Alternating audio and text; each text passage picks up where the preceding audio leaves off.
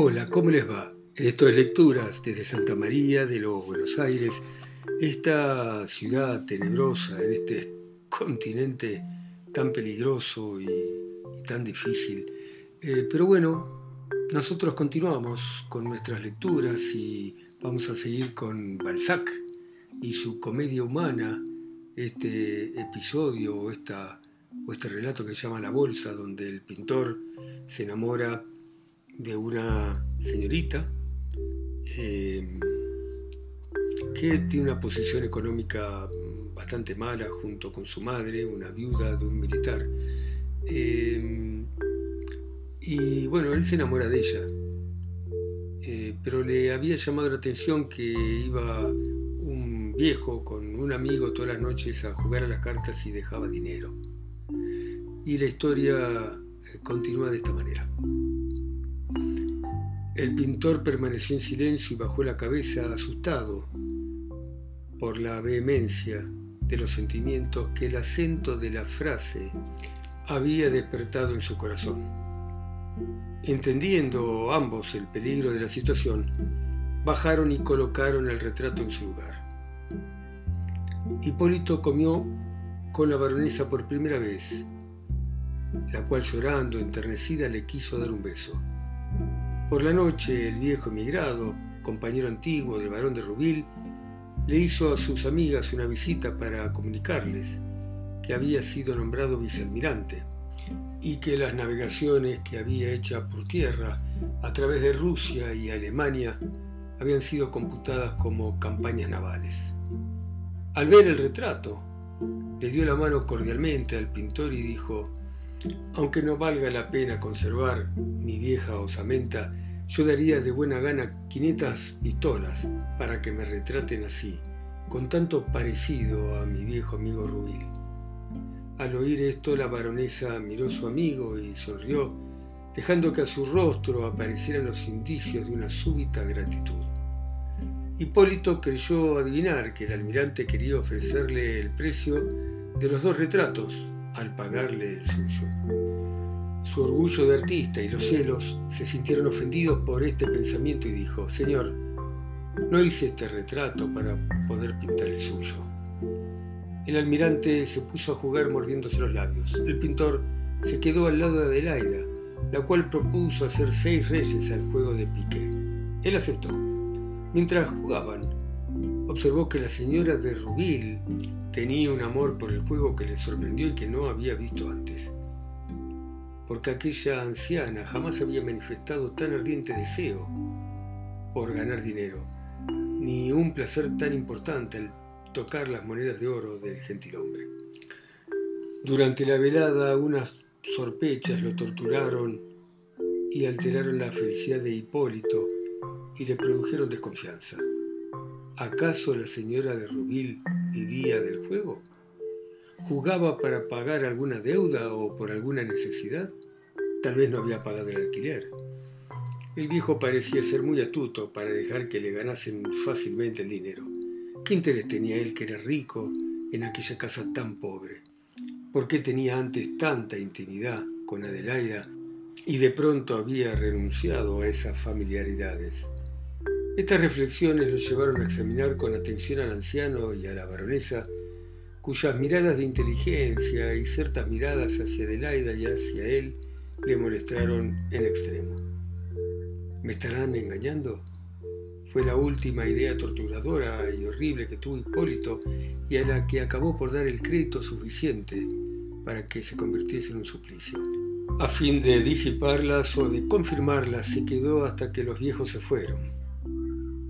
Había sacado su bolsa para pagar a Adelaida, pero arrastrado por ideas que le molestaban la puso sobre la mesa y se entregó unos pensamientos que duraron un breve espacio y luego avergonzado por estar en silencio, se puso de pie, contestó una pregunta sin importancia de la señora de Rubil y se acercó a ella para que mientras hablaban pudiera ver mejor ese rostro arrugado. Salió de la casa con mil ideas e incertidumbres. Descendió unos escalones y regresó para tomar la bolsa que había dejado olvidada. Dejé aquí mi bolsa, le dijo la joven. No, dijo ella sonrojándose. Creí que estaba ahí, dijo el pintor señalando la mesa del juego. Avergonzado por la baronesa y por Adelaida, al no ver allí su bolsa, la miró estupefacto y eso las hizo reír. Palideció y repuso tocándose el chaleco. Me habré equivocado, sin duda la tengo encima. En uno de los compartimientos de aquella bolsa había 15 luises y en el otro moneda menuda. Era tan evidente el hurto y lo negaban con tal de vergüenza que a Hipólito no le cupo la menor duda sobre la moralidad de sus amigas. Se detuvo en la escalera, la bajó con dificultad, le temblaban las piernas, sentía vértigo, sudaba y casi no podía andar.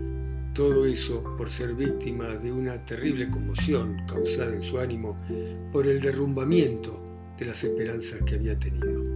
Desde ese momento pensó y evocó en su memoria un montón de observaciones, pequeñas aparentemente, pero que corroboraban sus sospechas y al confirmarlas con la realidad del último hecho, se le hizo realidad el carácter y la vida de esas dos mujeres. ¿Habían esperado acaso que el retrato estuviera terminado para robarle la bolsa? Porque, premeditado de esa forma, el robo parecía aún más escandaloso. Para su desgracia, el pintor recordó que desde hacía dos o tres noches Adelaida, simulando examinar con esa curiosidad propia de muchacha el trabajo de la red de seda, comprobaba probablemente el dinero que tenía la bolsa, bromeando al parecer de manera inocente, pero acaso con la intención de espiar el momento en que la suma fuera lo bastante alta para que mereciese ser robada. El viejo almirante tenía entonces razones excelentes para no casarse con Adelaida y la baronesa habrá tratado de... Se detuvo ante esta suposición, sin atreverse a formular por entero el pensamiento y que fue destruido con una reflexión justa. Si la baronesa hubiese esperado que me casara con su hija, no me habrían robado. Luego, para no renunciar a las ilusiones que se había hecho y a un amor tan arraigado, trató de buscar alguna justificación en el azar. Tal vez la bolsa se cayó al suelo, se dijo. Tal vez quedó en mi butaca, quizá la tengo encima. Soy tan distraído. Con movimientos rápidos se registró, pero la maldita bolsa no aparecía. Su memoria cruel volvía implacablemente a trazarle la fatal verdad. Claramente veía su bolsa encima del tapete verde, pero al no poder dudar del robo, excusaba del aire y pensaba que no tenía que jugar tan a prisa a los desgraciados.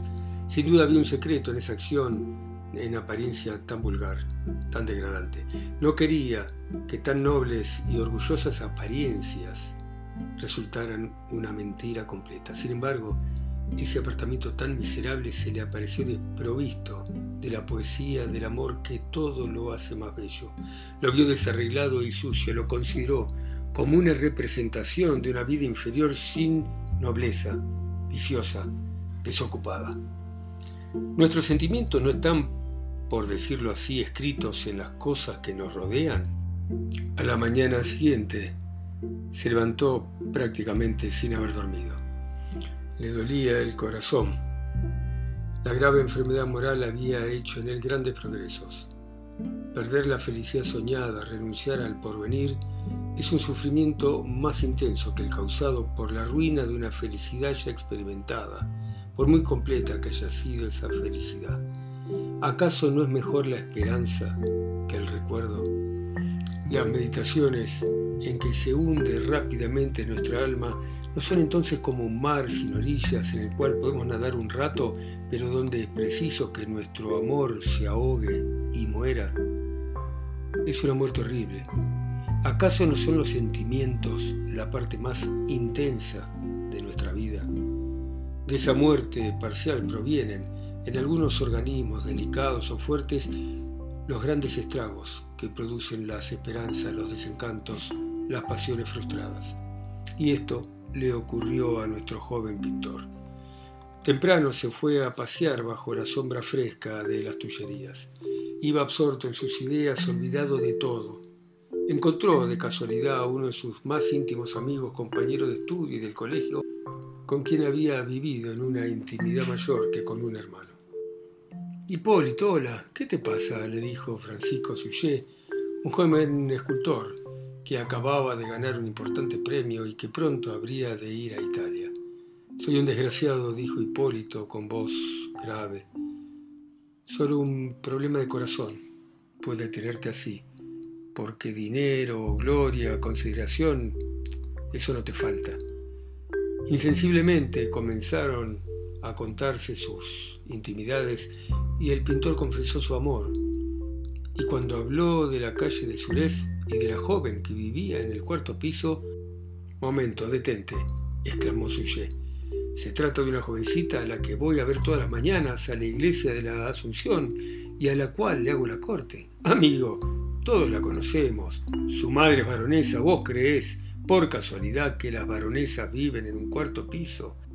En verdad que ya eres un hombre. Aquí, en esta avenida, todos los días vemos a su madre que tiene una cara y una manera que lo dicen todo. ¿No has entendido lo que es al ver la forma en que lleva la bolsa? Los dos amigos continuaron un buen rato paseando y se reunieron con otros jóvenes, conocidos de los dos. Dada la escasa importancia de la aventura del pintor, la relató el escultor. También él le dijo, eh, miró a la pequeña. Todos eran risas, comentarios, burlas inocentes, con el sello de esa alegría peculiar de los artistas, pero que lo hicieron sentir a Hipólito de un modo espantoso. Cierto pudor de su alma lo hacía sentirse inquieto al ver tratado tan a la ligera el secreto de su corazón, que estaba desgarrado y hecho triza lo mismo que su pasión y una joven desconocida, cuya vida le había parecido honesta sujeta a juicios falsos o verdaderos emitidos tan despreocupadamente. Afectado por la contradicción, pidió muy en serio a cada uno de sus amigos pruebas de lo que estaban diciendo y comenzaron de nuevo la broma. Pero viejo, ¿no viste el chal de la baronesa? decía Suye. ¿Acaso no seguiste a la joven cuando por la mañana va a la Asunción? decía José Bridó, el alumno joven de pintura del estudio de Gross. La madre, entre otras cosas, tiene un vestido gris muy ridículo, dijo Bichou, el caricaturista. Hipólito, escucha, dijo el escultor. Vení aquí a las cuatro y analicé un poco lo que hacen la madre y a la hija. Si después todavía dudás, bueno, allá tú. Nunca vamos a poder hacer algo importante de ti. Serías capaz de casarte con la hija de la portera. Con los sentimientos encontrados, el pintor dejó a sus amigos. Todavía le parecía que Adelaida y su madre estaban por encima de esas acusaciones y en el fondo de su corazón sentía remordimientos por haber sospechado de la pureza de esa joven tan sencilla, tan hermosa. Llegó a su estudio, pasó por delante de la puerta del apartamento de Adelaida y sintió un dolor en el corazón, ese tipo de dolor que ningún hombre puede equivocarse. Amaba a la señorita Roville apasionadamente, a pesar del robo de la bolsa, todavía la amaba. Su amor era como el del caballero de Grie, cuando admiraba y purificaba a su amante hasta en la carreta que la llevaba a la cárcel entre el resto de las mujeres perdidas. ¿Por qué mi amor no la puede convertir en la más pura de las mujeres? ¿Por qué abandonarla al vicio, al mal, sin tenderle una mano? Esta misión lo agradó. El amor saca partido de todo. Nada seduce tanto a un hombre joven como desempeñar el papel de hada buena frente a una mujer. Hay algo de novelesco en esa empresa que seduce a las almas exaltadas. ¿Acaso no es la forma más elegante y más elevada de la abnegación? ¿No hay algo de admirable en saber que uno ama lo suficiente para seguir amando cuando el amor de los demás se extingue y muere? Hipólito se sentó en su estudio y miró un cuadro sin decidirse a trabajar en él. Miró las figuras a través de las lágrimas que rodaban por sus mejillas, mantuvo el pincel en la mano y avanzó hacia la tela como para suavizar un tono, pero no lo hizo. La noche lo sorprendió así, en esa actitud. Despertado de su ensimismamiento por la oscuridad, bajó la escalera, se encontró en ella con el viejo almirante, le correspondió con una mirada hosca a su saludo y se fue rápidamente. Había tenido la intención de entrar en la casa de sus vecinas, pero al ver al protector de Adelaide aceleró el corazón y se desvaneció su resolución.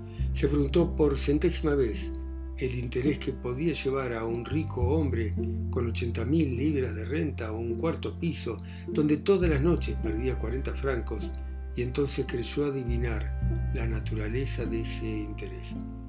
En los días siguientes Hipólito se entregó furioso a su trabajo en un esfuerzo por combatir su pasión con el entusiasmo de las ideas y el ardor de la concepción creadora de un pintor, y lo consiguió a medias. El estudio le consoló sin llegar, no obstante, a sofocar los recuerdos de las amables horas que había pasado junto a Adelaida.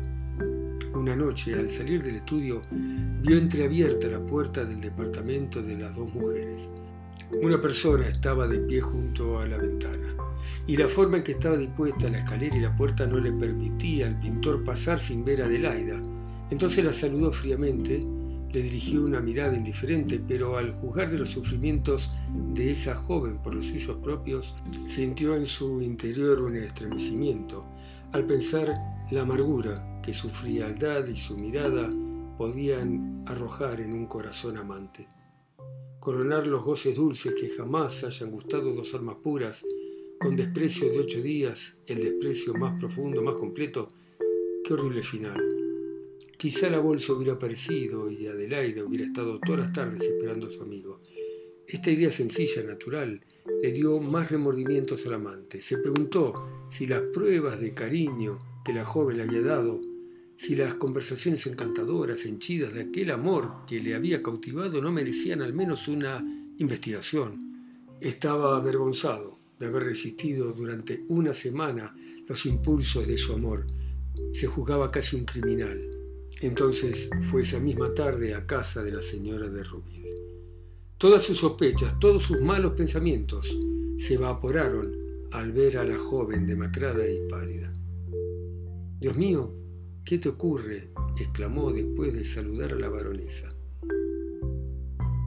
Bueno, dejamos acá esta historia misteriosa de alguna manera que de todas maneras vamos, vamos entendiendo, hace rato que vamos entendiendo de, qué se trata, ¿no? Eh, y la ingenuidad del amor es notable, es notable cómo cuando nos enamoramos y amamos, ponemos automáticamente en la persona amada virtudes y cualidades que probablemente no tenga, de las que carece. O sea, nosotros con nuestro amor embellecemos al ser amado. Porque siempre también me llamó la atención cómo lo que uno considera único, para otro es sencillamente algo que ignora o que desprecia o que no le importa en lo más mínimo. Bueno, muy bien este, este relato de Balzac, realmente es interesante Balzac, todas las observaciones agudas e interesantes que, que hace que a uno lo lleven a pensar en distintos temas. Gracias por escucharme, continuamos mañana, ustedes que están en sus países tan lejanos, en sus continentes, en sus ciudades, a mí que estoy acá solo, en Santa María de los Buenos Aires.